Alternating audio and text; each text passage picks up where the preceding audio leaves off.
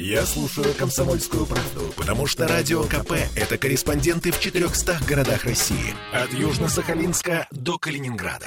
Я слушаю «Радио КП» и тебе рекомендую.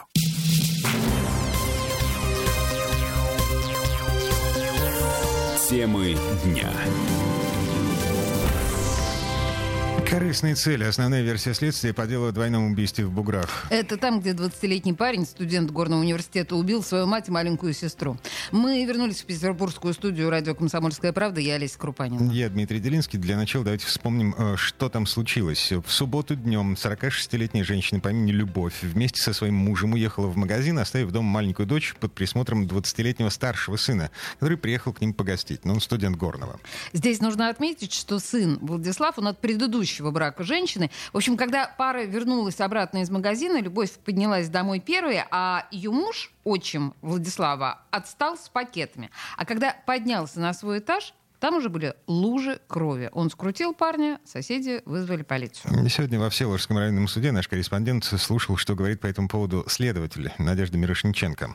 Сначала девочку, потом мама пришла, увидела. Девочка, почему если корыстная?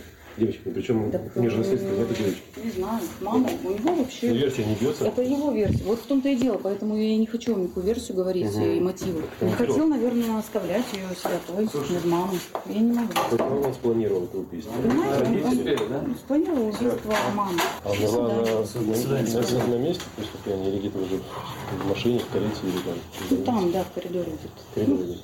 Ну, где-то, да, в районе квартиры. Ну, потеря крови, там, важный орган.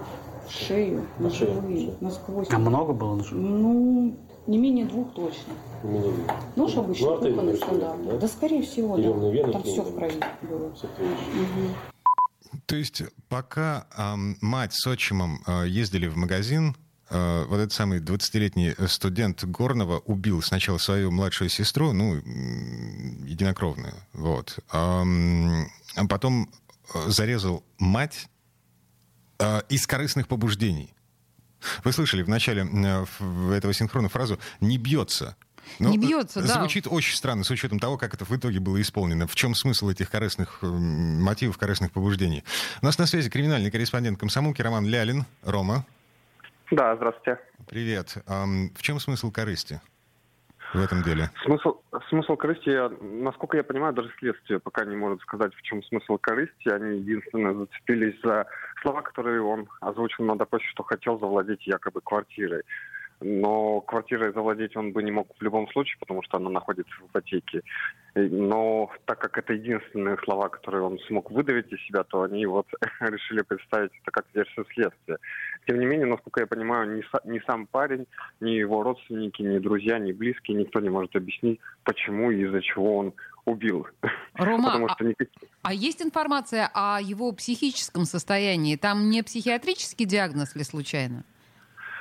Раньше никаких странностей в его поведении не было, как говорят. Ну, обычно умный мальчик, тихий, спокойный, с друзьями не гулял, работал, учился, ну, он был доставщиком еды и достаточно хорошо получал. Вот, планировал стать металлургом и проводил свободное время в интернете, играл в Counter-Strike. Угу. Слушай, а у него, у него в, в соцсетях э, э, написано «Не могу утопить своих демонов, они умеют плавать».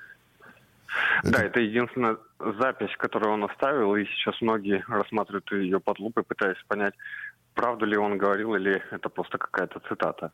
Угу. А не бьется эта цитата, э, ну как бы вот в интернете она нигде больше не повторяется. Ну, э, это, насколько я понимаю, это, возможно, цитата из одной из песен, и, но насколько он проецировал эту цитату на себя, сказать сложно.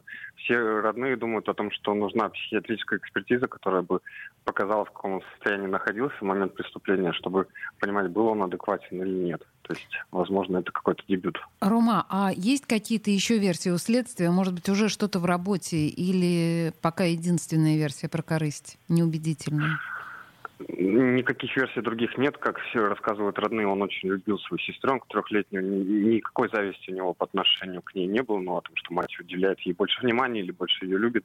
Более того, он любил и свою маму, и, а мама гордилась им. И вот буквально за сутки до трагедии она рассказывала своей подруге о том, что тот хорошо зарабатывает, что у него жизнь наладилась, он может себе позволить морепродукты, то есть у него вообще все хорошо в жизни. Жил он отдельно в квартире, никто его ну, то есть э, родные его не привлекали к каким-то другим работам, у него была своя жизнь, у, у семьи своя. А показаний отчима нет? Очень, очень я с ним пообщался, он тоже говорит о том, что мне нет никаких версий. Когда я забежал в квартиру, угу. э, пасынок не сказал ничего, чтобы объясняло то, что он сотворил. То есть отчим пришел, обезвредил его, вызвал полицейских, того увезли и поговорить с ним, то есть выяснить, что такое случилось, он так и не смог. То есть он сам теряется в догадках, что могло произойти.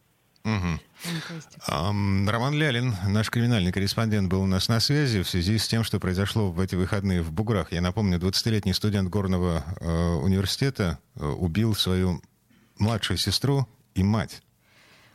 Um, Слушай, вот за последнее время, смотри, это как уже не первая, да, абсолютно необъяснимая какая-то история дикой, нечеловеческой, зверской агрессии от, в общем, тихих ребят? Ну, пишут же, э, друзья семьи пишут э, в соцсетях, что отлично учился в школе, делал успехи в университете, был тихим, спокойным, не курил, не пил, даже не матерился. Свободное время тратил на работу. Ну, вот-вот-вот, вот абсолютно какая-то загадка. Как будто инопланетяне ему мозг вы, выгрызли, понимаешь? Так или иначе, сегодня суд эм, рассматривал меру пресечения. На два месяца он, э, ну, понятно, да? Стандартная понятно, процедура. Арестован, да. Угу. Угу. Следим за тем, как развивается эта история, а пока переходим к другим темам.